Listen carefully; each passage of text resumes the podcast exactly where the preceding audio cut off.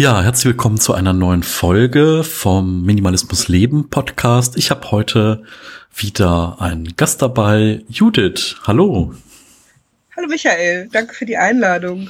Ja, sehr gerne. Vielen Dank, dass es auch so spontan geklappt hat. Ähm, manchmal bin ich total erstaunt. Dann denke ich immer, oh Gott, äh, uh, jetzt langsam wird's knapp mit den Folgen. Äh, wen könnte ich denn fragen? Und dabei ist irgendwie so eine Fülle von tollen Menschen da mit tollen Geschichten und äh, ja, vielleicht, äh, keine Ahnung, steigen wir mal, steigen wir mal ein bisschen ein. Ähm, wie haben wir uns denn eigentlich kennengelernt? Ich glaube, das war tatsächlich über diese ganze Speechless-Community und über Kerstin, ne? Ja, genau, richtig. Ich glaube, ähm, Kerstin hatte das Thema Minimalismus, Minimalismus Stammtisch bei sich einmal und ähm, ich fand das super spannend und habe mir das in dem Zuge auch mal angeguckt. Letztendlich bin ich da aber gar nicht so tief mit eingestiegen, aber irgendwie bist du hängen geblieben. Kann man, glaube ich, so. ja, also das, ich fand das einfach wahnsinnig spannend, ne, weil du, hast da einfach da, ähm, ich sag mal, dich da dann auch entwickelt zu einem Business. Äh, da können wir ja gleich ein bisschen drauf eingehen, was du eigentlich machst und wo man dich so im Netz findet. Und ich fand das total spannend, weil das ja auch alles ähm, nicht so einfach ist, ne? wenn man vielleicht aus einer anderen Richtung kommt und sich dann selbstständig macht und man hat dann, äh, ist nur nicht nur für sich selbst verantwortlich, sondern hat dann noch ein bisschen was hinten dran hängen, dann äh, ist das ja auch äh, gar nicht so ein einfacher Weg. Und ähm, ich denke mal, da können wir heute ein bisschen drüber reden. Ähm, ja, vielleicht, ähm, vielleicht magst du ein bisschen was davon erzählen, was du gerade so machst, beruflich und wie es auch sonst bei dir aussieht. ähm, also beruflich, ich bin seit letztem Jahr selbstständig als Finanzcoach und vor allem geht es mir da um ähm, ein Finanzbewusstsein zu schaffen für Möglichkeiten mit deinem Geld auch im Alltag ähm, umzugehen. Und ähm, ich komme aus einer ganz anderen Ecke. Du hast es gerade schon angesprochen, ne? Wie geht das so, äh, dass man sich da ganz anders entscheidet? Ich habe tatsächlich zwölf Jahre lang Messen und Veranstaltungen in einem Großkonzern organisiert, war international unterwegs. Ähm, ganz viel Asien war mit dabei. Und dann sind ähm, meine beiden Mädels gekommen. Also erst kam 2014 die erste, danach war ich immer noch viel unterwegs. Dann kam 2017 die zweite. Und ähm, als ich so für mich entschieden habe, dass das alles mit dem, äh, mit dem Reisen und so, dass ich das so nicht mehr möchte, kam für mich auch der, die Wende zu sagen, okay, was will ich denn dann? Also was ist so mein, was mache ich hier eigentlich? ne, was, wo fahre ich morgens hin? Äh, wofür arbeite ich? Für wen arbeite ich? Was sind so deren Ziele und was sind meine eigenen Ziele? Und das passte halt nicht mehr überein. Und dann war es für mich der logische Schritt, ähm, tatsächlich auch zu gehen und zu kündigen, diese Stelle zu kündigen, ähm, ohne groß eine neue Stelle in Aussicht zu haben. Für mich war nur irgendwie klar, ich möchte jetzt was eigenes, für meine eigenen Ziele arbeiten. Und das ist eigentlich so die Zusammenfassung des letzten Jahres. Also Kündigung, Aufbau, Anmeldung der Selbstständigkeit, ähm, sichtbar werden im Netz, Businessaufbau.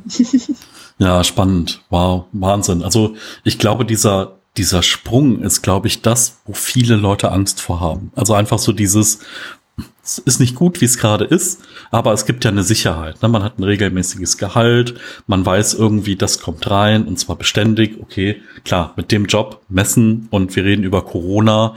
Ähm, da wäre wahrscheinlich auch noch die Katastrophe über dich hereingebrochen. Ähm, ja. ähm, aber wie war das so? Also gab es ein Polster? Also gab es da irgendwie, dass du gesagt hast, okay, also ich könnte jetzt auch ein Jahr oder zwei brauchen, um einfach dann durchzustarten? Oder ist so, dass du sagst, äh, das muss dann auch irgendwie in sechs, zwölf Monaten funktionieren? Oder wie war so die Ausgangssituation da für dich?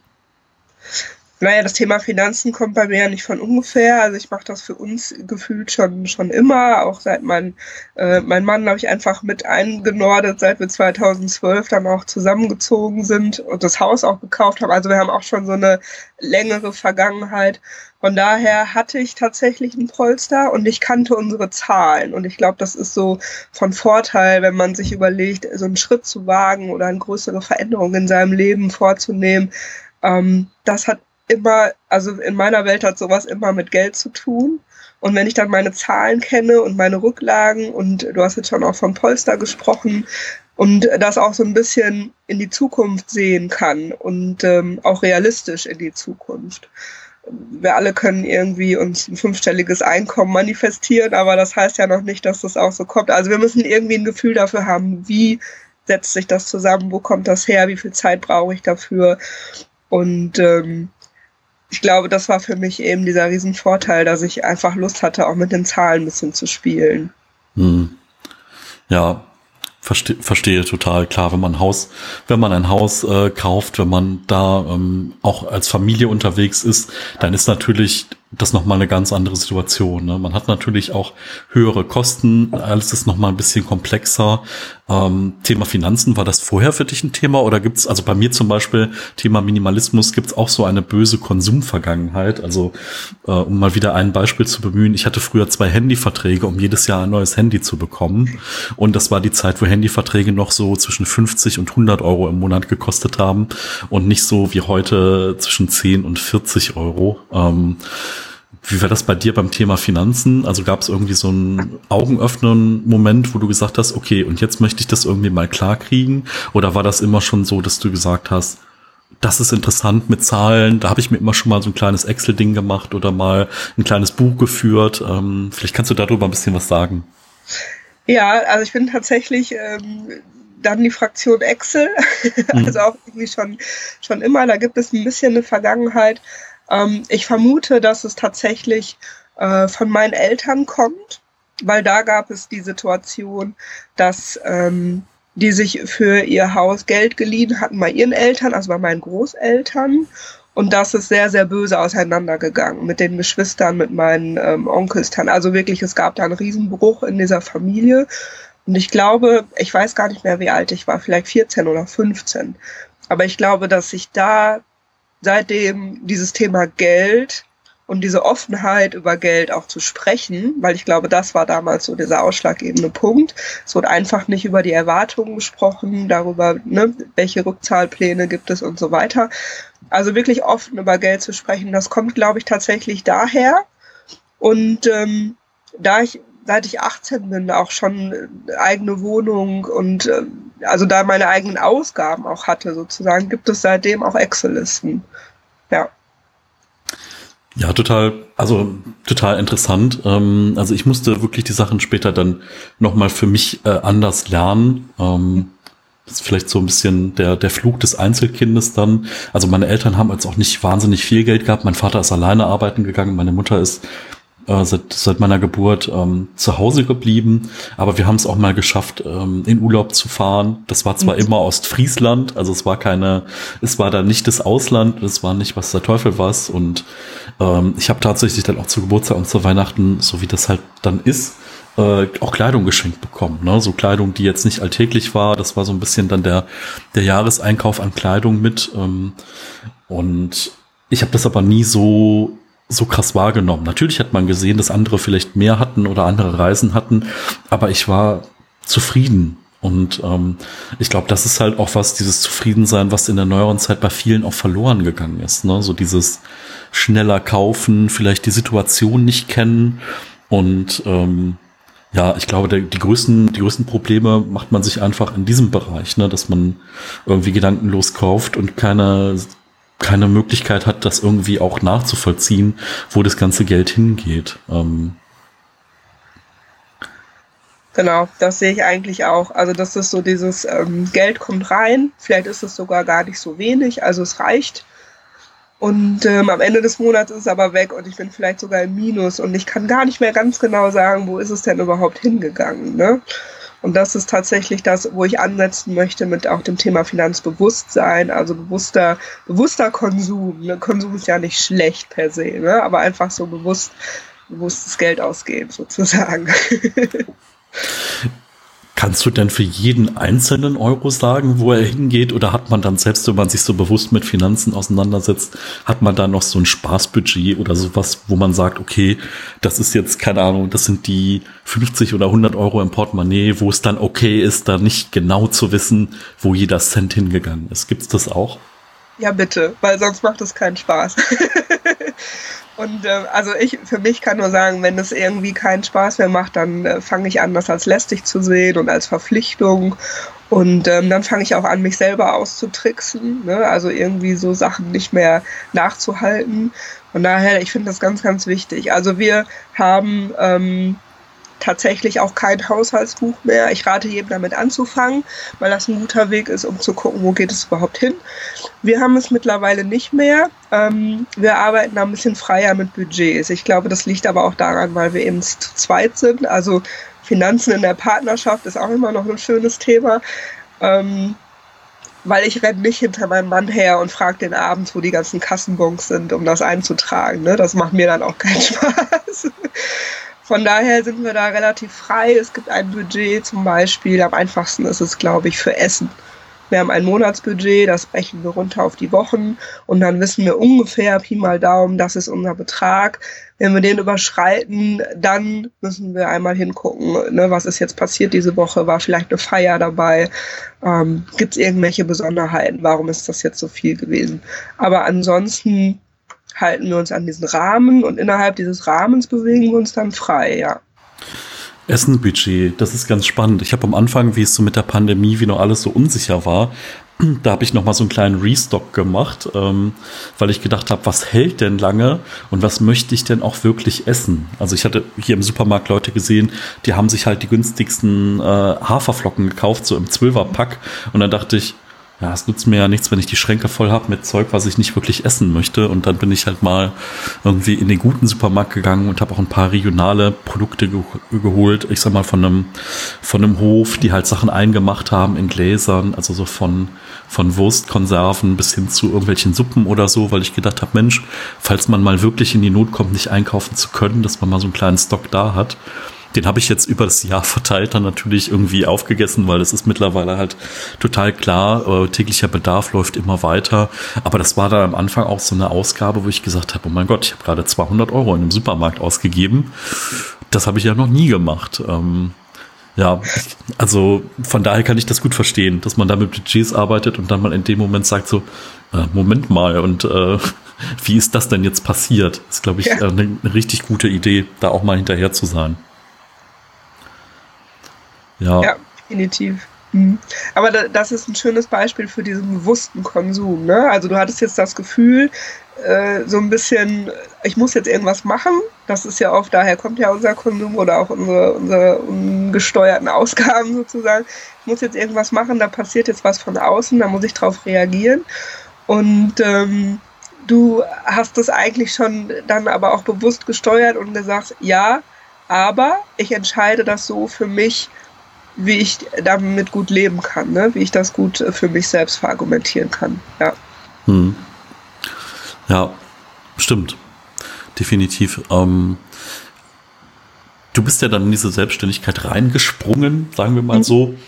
Ähm, wie war das denn mit deinem Umfeld? Also vor allen Dingen, ich sag mal, dein Mann oder vielleicht auch, es gab bestimmt auch den einen oder anderen Skeptiker. Ne? Ich bin bei sowas, keine Ahnung, ich bin geprägt von meiner Mutter, die ist halt, hat halt gelernt Bankerin und irgendwie ist eine, was sowas angeht, ängstliche Person und den ein oder anderen negativen Glaubenssatz habe ich da bestimmt auch mitbekommen, was so das Thema Sicherheit angeht. Also ich bin auch nicht der, ich springe einfach in Dinge rein, so, versuche ich immer mehr zu machen, also gar nicht nur aufs, auf den Bereich Finanzen, sondern auch äh, andere Dinge, äh, die ich dann erstmal geplant und erforscht haben muss, bevor es dann irgendwie ins, Le ins äh, Erleben geht. Ähm, wie war das bei dir mit dem, mit dem Umfeld? Also so näheres, erweitertes Umfeld. Haben sie alle die Hände über dem Kopf zusammengeschlagen oder wie waren da so die Reaktionen? Also teils, teils. Ähm, natürlich, als ich dann irgendwann in meiner Abteilung auch gesagt habe, ich kündige jetzt, ne, irgendwann erzählt man das ja dann auch, wenn alle Verträge so durch sind, da kamen sehr gemischte Reaktionen. Und ich habe eigentlich immer gemerkt, das ist gar nicht mein Thema, sondern immer so das Thema auch von meinem Gegenüber. Also es gab welche, die haben das total gefeiert und dann aber aber für mich wäre das nichts. Ne? Und dann gab es die, die sagen, bist du eigentlich, ne? du hast hier Großkonzern und irre viele Jahre Zugehörigkeit und ähm, hier müsstest du schon goldenen Löffel klauen, damit irgendwie was passiert. Ne? Und du hast doch auch Kinder und ähm, also es waren so viele, die dachten, ja, das ist ja aber eigentlich deine Sorge in so einer Situation. Ne? Ich muss sagen, ich bin da relativ ähm, risikoaffin. Ich würde jetzt auch nicht sagen, alles auf eine Karte. Also mir ist schon bewusst, dass da noch mehr hintersteht mit zwei Kindern und auch finanziellen Verpflichtungen. Ähm, aber, und ich glaube, das war auch bei mir eine Entwicklung, so dieses Denken, was möchte ich denn? Was ist denn gut für mich? Das hat eine sehr, sehr große Rolle gespielt in der, in der Zeit, ja. Äh, Hand aufs Herz, hast du in der Anfangszeit mehr gearbeitet wie in deinem eigentlichen Job? Also so, man ist das ja, man kennt das ja, das heißt ja immer selbst und ständig und ja. äh, ist, also Wochenende ist ja dann auch so ein nettes Konstrukt, aber ich sag mal, wenn man gerade in so einer Anfangsphase ist, so Themen wie Social Media, es gibt halt keinen Samstag, Sonntag frei bei Instagram und Facebook. Ne? Das ist ja. Und ich habe also gerade ähm, ich habe das Gefühl, wenn man auf, auf Privatkunden geht, sozusagen, ich nenne jetzt mal so, also Leute, die Instagram und Facebook dann auch privat nutzen, die sind eher am Wochenende und abends da. Also genau zu den Zeiten, wo ich ja früher nicht gearbeitet habe, außer es war eine Veranstaltung. Und ähm, ja, es gab definitiv auch Nächte, die gingen irgendwie bis ein, zwei Uhr. ähm, auch um so Themen von ganz vielen Sachen hatte ich ja auch keine Ahnung. Eine Website aufbauen, was brauche ich dafür? Völliges Neuland. Ähm, wie fange ich überhaupt an, sichtbar zu werden? Was muss ich tun? Also tatsächlich so, ich habe es, glaube ich, erstmal gegoogelt. Ne? Wie, wie gehe ich da vor? Ähm, ja, also am Anfang auf jeden Fall mehr gearbeitet. Wobei ich das gar nicht, ähm, ich finde es ein bisschen schwierig einzuschätzen, weil wir ja, ich habe ja mitten in dieser Corona-Situation auch angefangen, wir hatten beide Kinder immer hier zu Hause. Also es war einfach eine völlig andere Situation, als wenn alles äh, wie vorher gelaufen wäre. Ja, und ich denke mal, durch den klaren Break ist ja auch so, ganz ja. viele gehen ja auch über so eine ähm, Teilselbstständigkeit erstmal mit irgendwie Aufwand zehn Stunden die Woche. Ähm, das ist aber so ein Klassiker, ne? Wenn du zehn Stunden reinsteckst, kriegst du zehn Stunden raus. Ne? Ja. Und wenn du 70 Stunden reinsteckst, dann äh, kriegst du halt auch mehr raus. Und also vielleicht ist es ja dann auch ganz gut mit den Kindern, dass man dann wirklich auch noch mal flexibel die Zeit hat, wenn die Kinder dann im Bett sind und äh, wenn es dann für den Partner auch, wenn da das Verständnis da ist und irgendwie die Unterstützung, dann auch einfach abends da aktiv zu werden und nachdem die Kinder dann irgendwie äh, jetzt im Bett sind, da auch noch mal weiterzumachen. Ne? Genau. Also im Grunde haben wir es uns so ein bisschen aufgeteilt auch, ne? Dann, ähm, und mittlerweile liebe ich genau das. Also sagen zu können, ne, jetzt, klar, es ist Wochenende, aber jeder hat ja am Wochenende auch mal irgendwie einen Zeitslot, wo gerade nichts ist. Warum soll ich mich dann nicht an den Rechner setzen und irgendwie Texte schreiben oder ähm, ne, Listen erstellen oder Workshops konzipieren oder so? Das ist ja auch das. Deswegen habe ich es ja gemacht, weil es ja auch meine Leidenschaft ist in dem Moment. Definitiv. Also ich muss dazu sagen, wir haben Samstag 10 Uhr und äh, wir nehmen auf. Also klassisches Wochenende. Also wir haben jetzt nicht gewartet, bis die Kinder im Bett sind. Ähm, was machen sie gerade? Ist irgendwie der Vater jetzt involviert oder wird gespielt genau, oder? Den Papa im Garten. Die, ich höre irgendwie die, die Bohrmaschine im Hintergrund. Also ich glaube, es wird irgendwas gebaut und gesät und ähm, ja. Sehr gut. Ähm, was würdest du sagen, waren denn so Stolpersteine in dieser ersten Zeit? Also bei mir ist es zum Beispiel so, also ich blog ja schon ewig, schon seit zehn Jahren und äh, war dann auch mal hier und da äh, in einer Reportage oder sonst was. Das heißt, ich habe so eine gewisse Audience, wenn man das so sagen will, aber ich habe das nie monetarisiert und ich finde irgendwie für mich ist das auch so vor gedanklich so ein Schritt, wo ich sage, puh, jetzt da so Geld nehmen und ich glaube, das ist dann, ne, also wenn man dann irgendwie schon eine gewisse ähm, ja, gewisse Menschen, die einem dann folgen und die das Thema interessant finden, aufgebaut hat. Und wenn man dann mit dem Angebot kommt, ähm, ist es, glaube ich, ja auch so ein bisschen, ja, das muss man ja irgendwie dann auch können. Ne? Dass man dann unterscheidet zwischen, okay, ich gebe ganz viele Infos frei raus und aber hier ist so der Punkt, nee, da ähm, machen wir das intensiver und machen wir das in einer kleineren, kleineren Gruppe und wir gehen nochmal gezielter drauf ein und ähm, ja, das, also ich kann mir vorstellen, dass das schon ein Schritt war. Ähm, wie hast du das für dich empfunden? Oder war das schon so, der, der Plan war so vollkommen klar, okay, in die Richtung geht's und das gehört alles dazu? Ähm, also klar war im Sinne, ich möchte mich mit dem Thema Finanzen selbstständig machen. ich fand es am Anfang schwierig, ähm, mache ich das alleine oder hole ich mir einen Mentor oder einen Coach mit dazu? Hm. Du hattest ganz am Anfang schon über Speechless auch gesprochen. Ich bin ja dann in die Mastermind von Speechless gegangen und ähm, habe dann mit denen das Zwölf-Wochen-Programm durchgemacht damals und das war einfach mega hilfreich. Also Netzwerkaufbau, ähm, Erfahrungen sammeln, Feedback bekommen, mal was ausprobieren können in der Gruppe, hören, wo die anderen sind. Das ist ja auch immer spannend, ne? weil so offen sagt es ja dann auch keiner auf Social Media, wo er da gerade steht. Und ähm, ich glaube, das würde ich heute immer wieder so machen. Also mir eine Gruppe suchen von Gleichgesinnten mit Leuten, die schon mindestens zwei, drei Schritte weiter sind als ich. Und schwierig fand ich tatsächlich, obwohl ich das Finanzthema habe, meine Preise festzulegen. Also da zu sagen, äh, ein Kurs bei mir kostet XY Euro.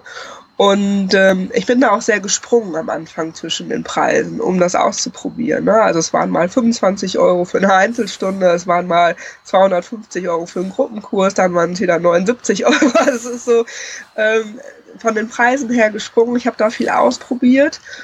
Ähm, ich weiß nicht, ob man das so macht, aber für mich hat es gepasst, weil ich weiß heute, mit welchen Preisen ich mich gut fühle. Und ich glaube, das ist so der Schritt, wenn ich was verkaufe, kann ich ganz viel Mehrwert kostenfrei rausgeben, aber in irgendeinem Punkt komme ich, wo ich so bei mir selber das Gefühl habe, okay, ähm, hier nimmt der andere jetzt gerade viel mehr, als ich eigentlich bereit bin zu geben. Und es gibt Menschen, die zahlen was dafür. Die wollen dich, die wollen diesen Content von dir haben. Ne? Die finden dich sympathisch, die finden deine Inhalte gut. Und ähm, ich glaube, es wäre dann unfair, sich mit den Menschen zu beschäftigen, die das alles irgendwie einfach so konsumieren wollen, im Gegensatz zu denjenigen, die sagen, nee, ich will damit was erreichen, ich will das für mich selbst anwenden und bin bereit dafür was zu zahlen. Aber diese Erkenntnis, die war so mein größter Stolperstein, weil ich wollte auch, ich wollte allen Menschen helfen. ich möchte euch helfen, eure Finanzen in den Griff zu kriegen. Und ähm, das hat nicht funktioniert. Ja. Mhm. Ja, total spannend. Also kann ich mir sehr, sehr gut vorstellen. Ich finde, ausprobieren ist da ein tolles Mittel. Ähm, ist ja auch toll, dass du da deinen Weg dann für dich äh, gefunden hast. Ne? Und ich meine, es geht ja immer weiter. Ne? Das ist ja, äh, das ist ja ein fortlaufender Prozess an der Stelle. Ähm, genau, ich wollte eben noch sagen, äh, was ist denn eine Mastermind für die, die zuhören? Aber hast du super erklärt. Also einfach sich mit Menschen zusammenschließen, die schon diesen einen Schritt weiter sind und dass man gegenseitig da dran ist. Also ich selbst habe halt auch mit Oh, Content Creator finde ich immer so ein doofes Wort. Also wenn Menschen, die irgendwie ihre Passion irgendwie in, auf YouTube, auf Instagram oder sonst wo zeigen, mit denen einfach auch mal ausgetauscht, weil manchmal sind es ja so Details, so wie bekommst du irgendwie Schrift auf ein Bild vernünftiger drauf oder wie, fängt, wie fängt man dann mal an, sich von der Kamera zu zeigen oder ähm, wie kriegt man den Ton bei einem Podcast besser oder was auch immer. Ne? Da kannst du halt irgendwie deine, deine, ähm, ich sag mal, deine Audience fragen, deine Leute, die dir so folgen, aber besser fragt man dann jemand, der vielleicht schon mal einen Podcast gemacht hat und der sich ein bisschen damit auskennt. Und ähm, das ist auch irgendwie ganz spannend, weil dadurch ja auch ganz andere Gespräche aufkommen. Ne? Und es geht auch um andere Themen, ja auf so einer Meta-Ebene. Und ähm, ich finde es wichtig, dass man da auf jeden Fall auch so seinen Kreis hat, mit dem man sich da austauscht und äh, dass der also wirklich auch äh, flexibel ist und nicht nur auf dem Stand, wo man selber ist, sondern auch da, wo man so, ähm, ja, die schon mal mehr gesehen haben an der Stelle. Ja, genau. Und diese Menschen ziehen dich ja auch ein Stück weit mit weil du einfach merkst, es geht. Ne? An dem Punkt sind ja auch dann oft viele so, ist das jetzt eigentlich das Richtige, äh, was ich hier mache? so diese Zweifel. Ähm, ja, also total. Ich fand zum Beispiel so dieses ganze Thema Buchführung. Wie schreibe ich eigentlich eine Rechnung? ähm, kann ich googeln, aber es ist ja viel einfacher, wenn ich da mit jemandem im Gespräch gehe, der das schon, der das schon länger macht, der da vielleicht einen Automatismus hinter hat, der mir nochmal zwei, drei Tipps irgendwie gibt. Ähm, Finde ich auch schöner. Also ist persönlicher ja natürlich auch. Ja, also ich glaube, da gibt es auch immer Themen, die man irgendwie mehr scheut, ne? Also so wie der mhm. Teufel des Weihwasser. Das ist so, ähm, ich habe da lange Jahre auch immer gestruggelt mit der Steuererklärung. Und es ist ja eigentlich, also wenn man jetzt nicht selbstständig ist, ist es ja auch kein Hexenwerk. Ne? Und man kann irgendwie Software dazu nehmen, man kann in einen Lohnsteuerhilfeverein gehen. Ich finde es halt auch da vollkommen okay zu sagen, da habe ich so gar keine Lust drauf. Bitte such dir jemand, ich suche mir jetzt einfach jemanden und dem gebe ich jetzt einfach Geld für, äh, für eine Dienstleistung und im Endeffekt äh, spare ich mir die Zeit und die Kosten, die derjenige verursacht, bekomme ich halt einfach durch das Mehr an Steuerrückzahlung auch wieder raus. Ne? Das hätte ich selber nicht so gut hinbekommen und äh, es ist dann eigentlich eine Win-Win-Situation. Ne? Ich habe damit weniger Stress und jemand anders ähm, baut da sein Leben drauf auf und äh, ich habe auch noch am Ende was davon. Und das ist ähm, vollkommen okay, so Dinge dann auch mal outzusourcen und zu sagen, ja, ich mache das gerne, aber das nicht und das gebe ich jetzt mal jemand anders, der da Profi drin ist. Ja, definitiv. Ich war gestern noch beim Steuerberater, deswegen musste ich gerade ein bisschen lachen. Ähm, ja, passt total. Also ich habe es auch immer selber gemacht für uns, aber jetzt mit der Selbstständigkeit ähm, da gibt es einfach so viele Wege auch noch an oder Dinge, an die man denken kann, sollte. Ähm, das ist ja ein Riesenvorteil auch einer Selbstständigkeit, dass es einfach steuerliche Vorteile auch gibt. Und ich denke mir dann, ich muss das ja gar nicht alles wissen. Ne? Und ähm, da gibt es Profis, die lieben das. dann sollen die das machen. Und äh, Win-Win-Situation, genau. Ja, ja, definitiv. Ähm, was würdest du denn sagen, jetzt so mit, äh, mit deinen Erfahrungen mit den Kunden? Ähm, wo geht's, wo geht's denn eigentlich los beim Thema Finanzbewusstsein? Also es ist wirklich so eine, so, äh, so eine Glaubenssatzfrage, dass die Leute einfach immer den Vogel Strauß gemacht haben, Kopf in den Sand und äh, irgendwann äh, ist das über sie hereingebrochen oder an welchem Punkt kommen die Leute zu dir? Kommen die früher zu dir oder ist dann immer schon so ein bisschen, dass man sagt, okay, jetzt müssen wir mal hier ein bisschen, bisschen Ordnung reinbringen? Ähm, das ist tatsächlich sehr, sehr gemischt. Also ich habe hm. sehr, ähm, also jetzt gerade im Moment vor allen Dingen relativ junge Leute bei mir auch im Coaching, in der Begleitung, die einfach sagen, ich bin jetzt in der Situation, ähm, da ist der erste Job, da kommt das erste richtige Geld rein ich habe jetzt Angst, dass ich mich irgendwie ja nicht daran gewöhne, aber dass ich halt irgendwas mache jetzt mit diesem Geld und nachher hat das alles so keinen Sinn oder ich gebe es einfach aus. Also ich würde gern gucken, was mache ich damit, damit es sich vermehrt, wie gehe ich das langfristig an, da sind wir sehr schnell in so Investment-Themen auch drin und es gibt aber auch diejenigen, die so sehr ähm, ja, so in meiner Situation auch sind. Ne? Die sagen, okay, wir haben jetzt Kinder, wir haben irgendwie ein Haus, wir haben vielleicht auch ein Auto auf Kredit, wir haben hier irgendwie noch ein paar Konsumschulden, weil man macht das halt so, ne? man kauft den Fernseher auf Raten, man äh, kauft auch die Wohnzimmergarnitur auf Raten und jetzt ist das alles da. Und äh, ich möchte aber vielleicht zu Hause bleiben bei den Kindern oder mein Mann möchte kurzer treten. Ähm, was kann ich tun? Und dann gucken wir uns eben ganz genau diese individuellen Situationen an und ähm, klären als allererstes auch mal so, wo willst du denn hin? Ne? Also es ist ganz klar, was du nicht mehr willst, aber was ist denn dein Ziel? Hm, möchtest du schuldenfrei sein? Möchtest du äh, finanziell frei sein? Möchtest du eher in Rente gehen? Ne? Möchtest du einfach ein Nebeneinkommen haben, von dem wir einmal im Jahr in Urlaub fahren können? Also die, alle Ziele sind ja so individuell wie auch so die Finanzsituation der einzelnen Menschen. Finde ich ein unglaublich spannendes Thema. Also zum einen die Bandbreite und zum anderen, wo du jetzt gesagt hast, dass es auch einige Berufseinsteiger gibt. Ähm, da sieht man aber mal, wie wenig dieses Thema Finanzen einfach präsent ist. Ne? Also eine Bekannte von mir hat in meinem Podcast gesagt, ja, in der Schule lernst du halt nicht, wie du eine Steuererklärung machst. Ne? Das ist halt, ähm, und dann gehst du raus aus der Schule und die soll dich fürs Leben vorbereiten und dann stehst du da und dann musst du eine Steuererklärung machen und fragst dich, was ist denn das? Und äh, ähm, ähnlich ist das ja auch beim Thema Finanzen. Ne? Also ich sag ja. mal, äh, ja, schön, dass wir uns irgendwie die Weltwirtschaft angeguckt haben und das Bruttoinlandsprodukt der USA, aber äh, wie sieht's denn so mit dem eigenen Geldbeutel aus? Ne? Ja. Also da, das fängt dann schon an mit so Sachen wie, ähm, ne, ich habe irgendwie ein Girokonto und ich zahle monatlich meine Gebühren dafür, dass viele da so gar nicht sehen, was gibt es denn noch für Möglichkeiten. Es gibt kostenfreie, wo kann ich Geld auch parken, sollte ich einen Notgroschen haben, wie groß sollte der sein. Ähm, also so eigentlich, ich würde jetzt sagen, das sind so Basics, ne, die dich einfach entspannter leben lassen.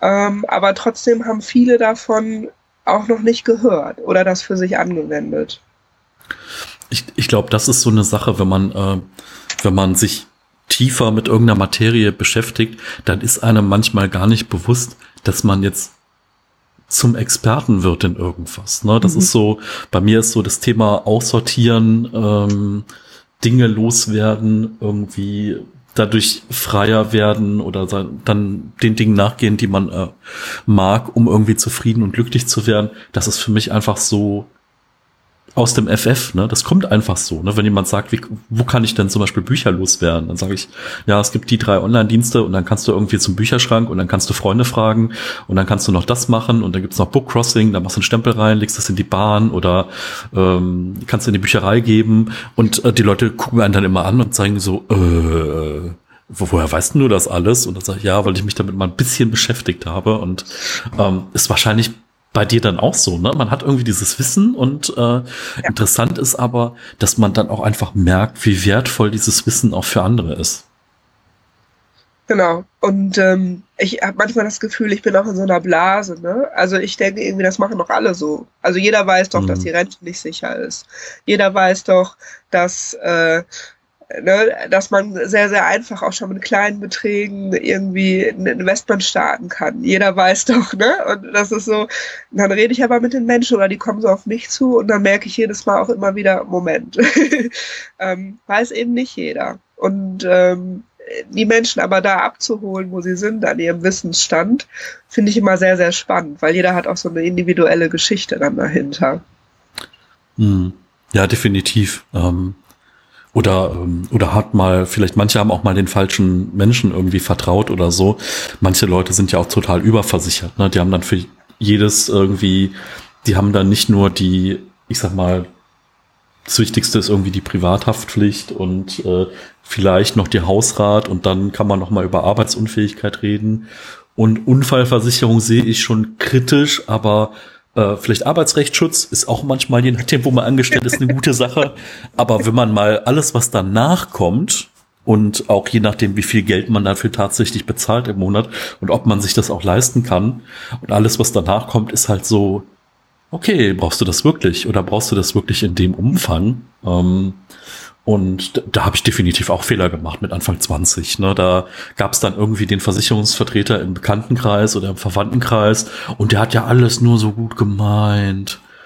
Die ganzen Lebensversicherungen, die man dann wieder gekündigt hat und äh, naja, also da, da gibt es schon Fehler, die man machen kann und dann ist es halt mal gut, wenn jemand mal da objektiv draufschaut und sagt, hör mal, mach das mal vielleicht ein bisschen anders, weil damit auch einfach dieses, ne, ich finde das schön, dass du Finanzbewusstsein sagst, weil mhm. es halt einfach auch dieses, ähm, dieser Punkt ist, du befähigst ja dann auch Menschen, das für sich selbst dann auch zu regeln. Ne? Du bist ja, ja. nicht, also, ne, also du bist ja nicht jemand, der dann sagt, okay, der muss jetzt bei mir zehn Jahre lang Kurse buchen, damit das versteht, sondern äh, der kommt ja, damit das selber hinkriegt dann, ne? Oder die, diejenigen, ja.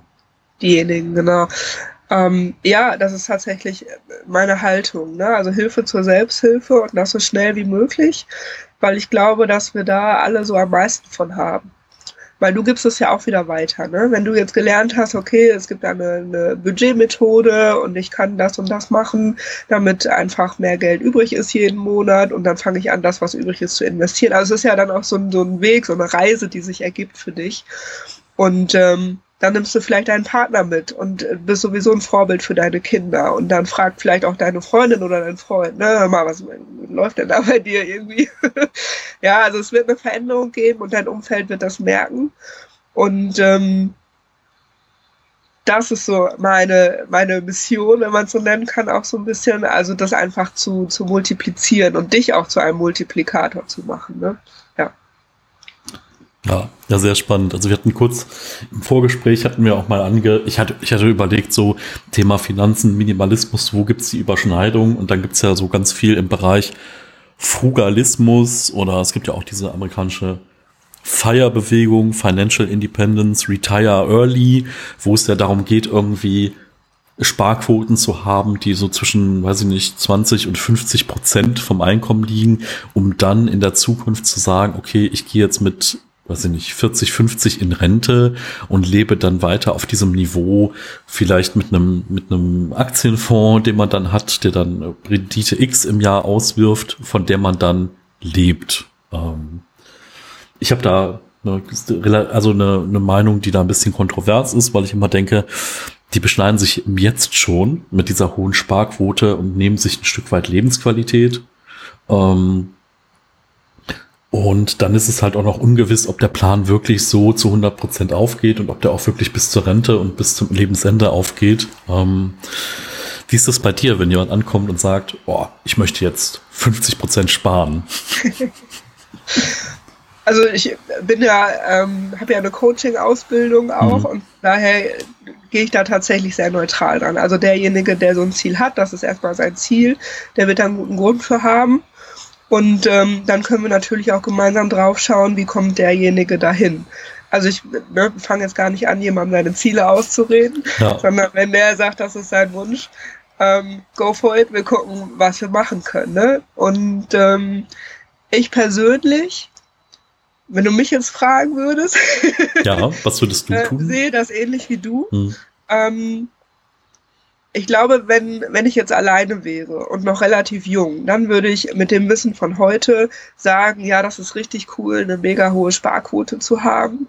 Einfach, weil ich diese Ausgaben, ähm, keine Ahnung, Partys, teures Auto, äh, noch einen dritten Urlaub im Jahr und sowas. Also das würde ich mir jetzt alles sparen und sagen, nee, das macht schon Sinn für die Zeiten, wenn eine Familie da ist, wenn Kinder da sind, wenn die Idee mit dem Haus kommt oder also was auch immer dann so alles kommt, mhm. dass dann einfach, dass dann einfach Geld da ist. Ähm, aus meiner jetzigen Situation heraus würde ich sagen, für mich persönlich ist es nichts. Also ich sehe das ähnlich wie du. Ich möchte ja auch heute leben, ne? Und ich möchte ähm, das, was heute da ist, auch genießen können, ohne jeden Euro irgendwie zweimal umdrehen zu müssen. Wir haben es zum Beispiel ähm, so, wenn wir mit den Kindern zusammen einkaufen gehen, dann dürfen die sich was aussuchen. Das wissen die.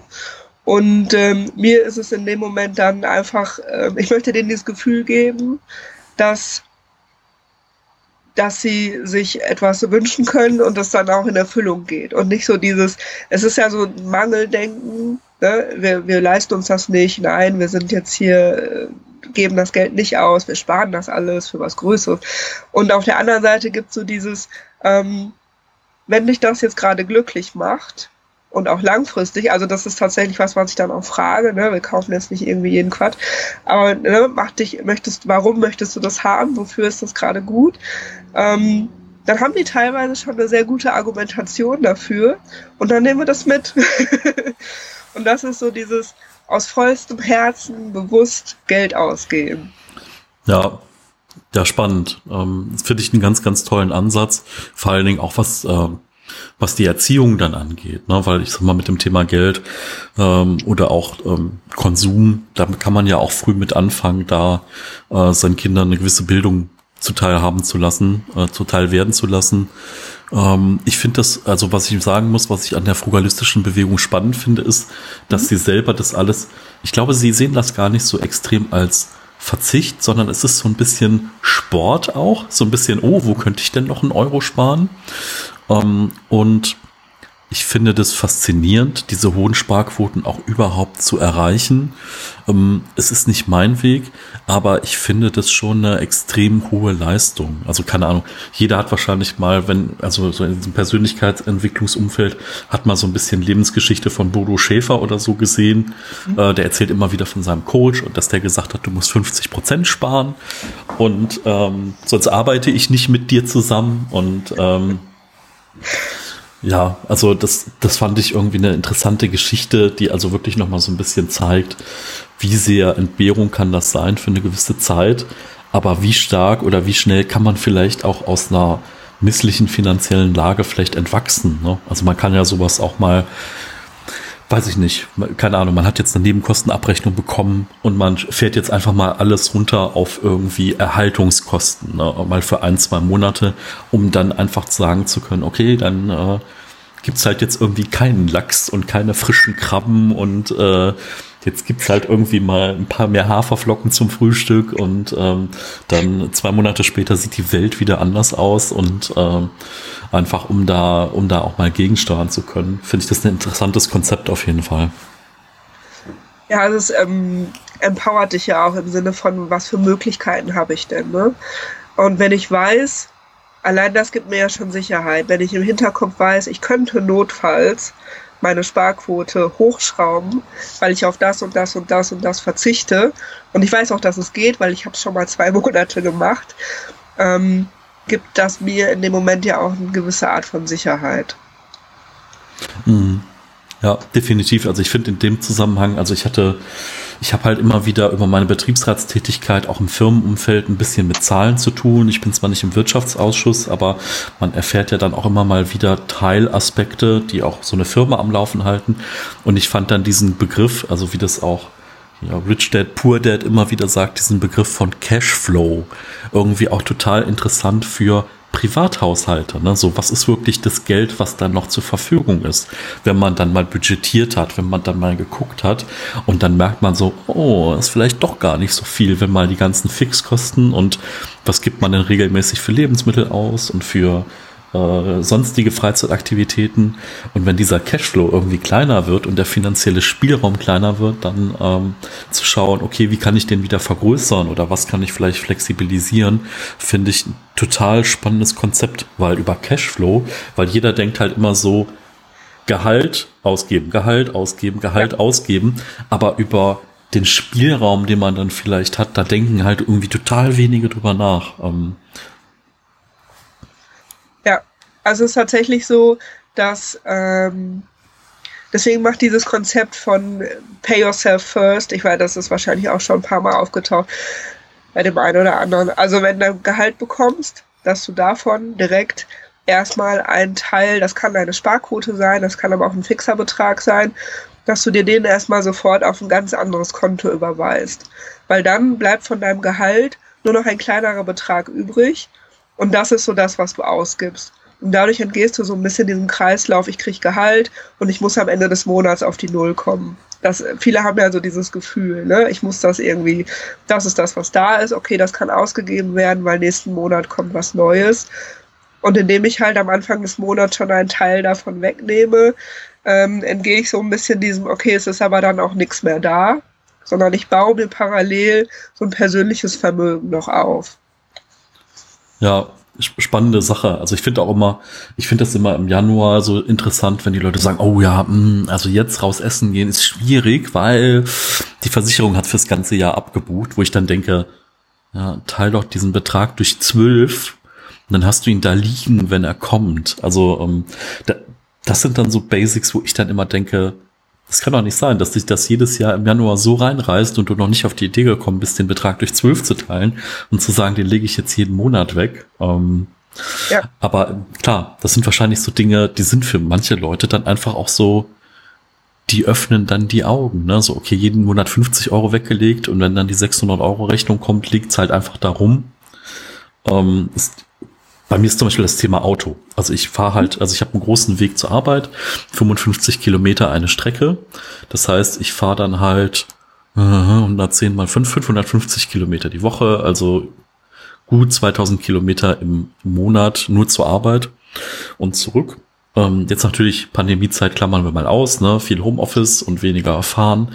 Und klar, so ein Auto möchte auch halt mal äh, repariert werden, so und das kann dann auch mal teuer werden. Ne? Das kann dann auch mal ein vierstelliger Betrag sein und wenn es dann irgendwie über den TÜV muss und äh, ich habe da auch so meine Sparquote, dass ich sage, okay, jeden Monat kommen da irgendwie 150 Euro in so ein Kuvert rein und das sammelt sich dann so über die Zeit an. Und wenn dann irgendwas ist, ich brauche mal ein paar neue Reifen, weil die durch sind oder keine Ahnung, der ADAC hat wieder abgebucht oder äh, sonst irgendwas oder die Steuer im Jahr, was nicht viel ist, aber das sind ja alles so Beträge, die kommen und ich fahre mit dem Budget halt eigentlich gut. Da hatte ich jetzt noch nie das Problem, dass ich irgendwie nochmal zubuttern musste ähm, mhm. aus einem anderen Budget.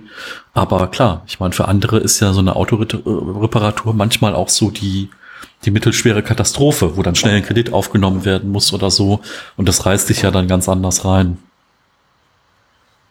Genau. Da bist du wieder in so einem, ne, also dann entweder gehst du dann wieder über den Dispo, der ja auch nicht günstig ist, was ja viele auch nicht wissen, dass es dann vielleicht besser wäre, einen Kredit aufzunehmen, statt in den Dispo zu gehen. ähm, aber ja, diese Rücklagen zu bilden, definitiv sinnvoll. Ja.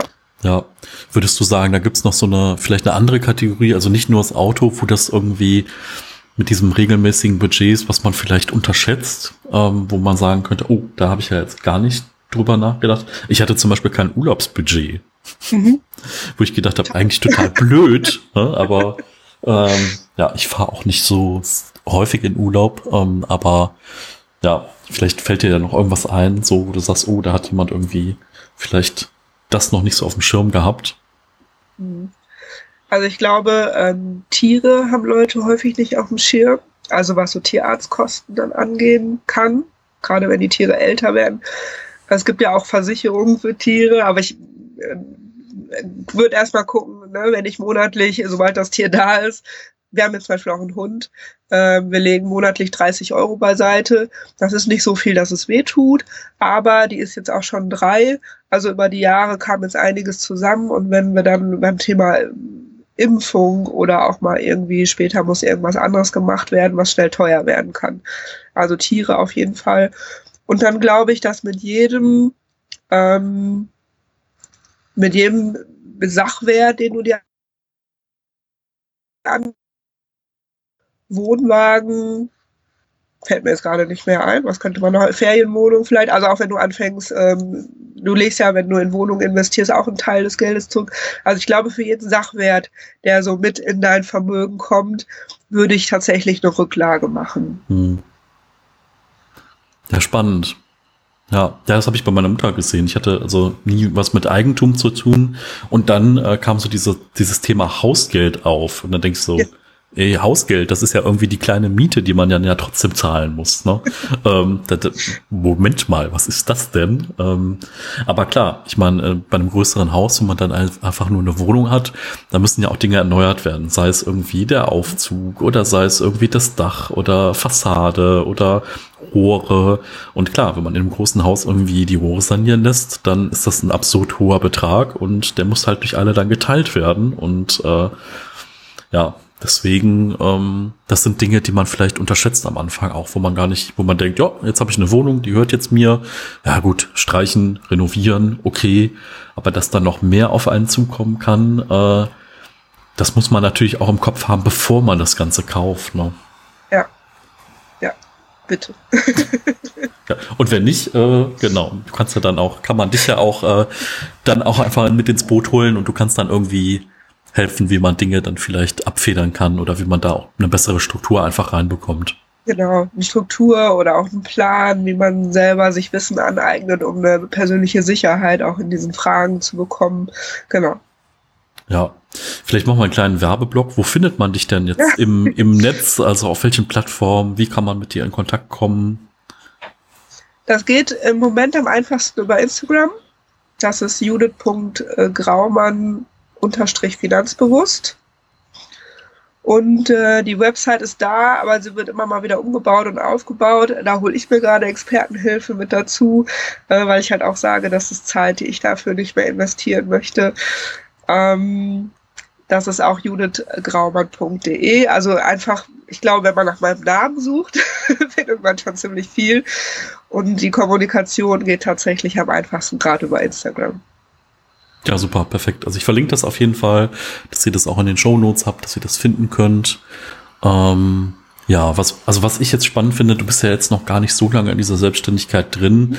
Ähm, hast du ein Ziel? So dieses, wo will ich dieses klassische, wo sehen Sie sich in fünf Jahren? Gibt's, gibt's da was, wo du sagst irgendwie, ja, keine Ahnung, weiß ich nicht, das zweite Haus auf den Malediven mit Meerblick und wir machen jetzt irgendwie nur noch auf den Malediven Finanzcoachings.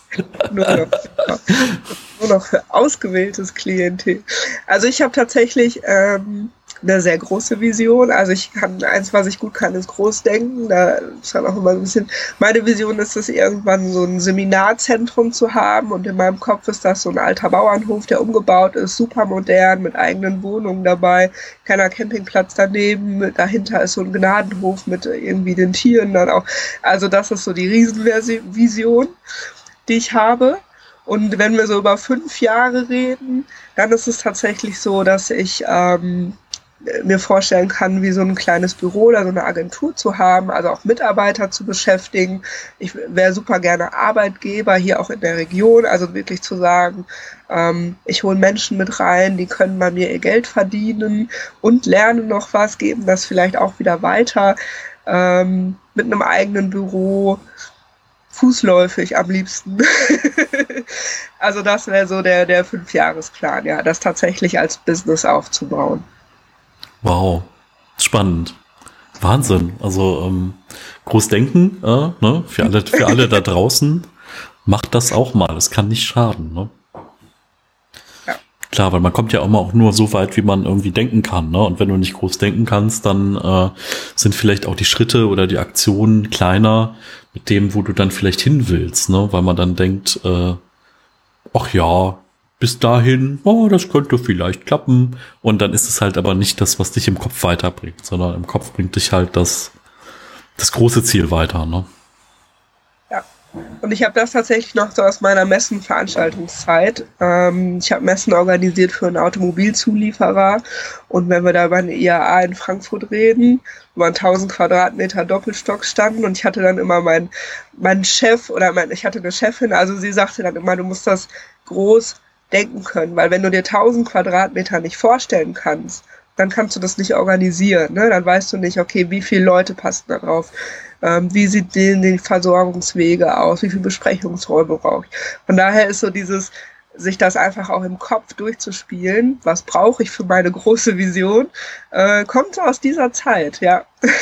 Spannend, finde ich total gut. Also wenn ich so an unsere Messestände manchmal denke, dass da haben wir auch ganz schön viel Alarm gemacht auf der Messe immer. Das war, das war äh, echt super spannend. Also e egal, ob wir irgendwie so eine VIP-Ecke hatten, wo wir dann ein paar Leute hatten, die dann irgendwie für Traffic gesorgt haben oder wir Vorträge hatten oder manchmal auch allein durch die Ausstellungsstücke, die wir da hatten. Also so Thema äh, Sonnenbrillen dann, dann hatten wir einen Porsche am Stand stehen oder so ein paar Aktionen und natürlich Catering, sowas muss man ja dann auch irgendwie, ne, dass man irgendwie Getränke anbieten kann oder ein paar Snacks oder so oder ein paar Kleinigkeiten.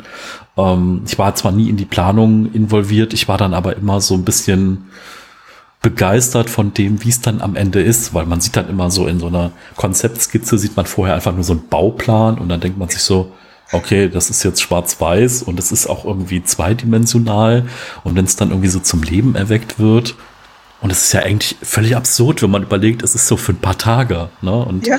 da wird halt irgendwie so eine Stadt und ein Raum kreiert, der danach irgendwie wieder weg ist. Und danach ist irgendwie die nächste Messe. Ne? Und äh, wenn man so auf so einer Messe dann auch mal ist und so eine Begehung macht, drei Tage bevor die Messe stattfindet, man glaubt nicht, dass es fertig wird, oder? So, das ist völlig absurd. Äh, und am Ende dann so die Details, so mit jetzt müssen wir nochmal die Ausleuchtung ändern oder irgendein Screen funktioniert nicht und die Messebauer rennen da rum und äh, okay, man hat jetzt noch zwei Stunden bis Schluss und morgen früh geht's los und äh, das ist schon faszinierend, wie es dann auch immer, wie man es dann doch immer wieder hinkriegt, ne?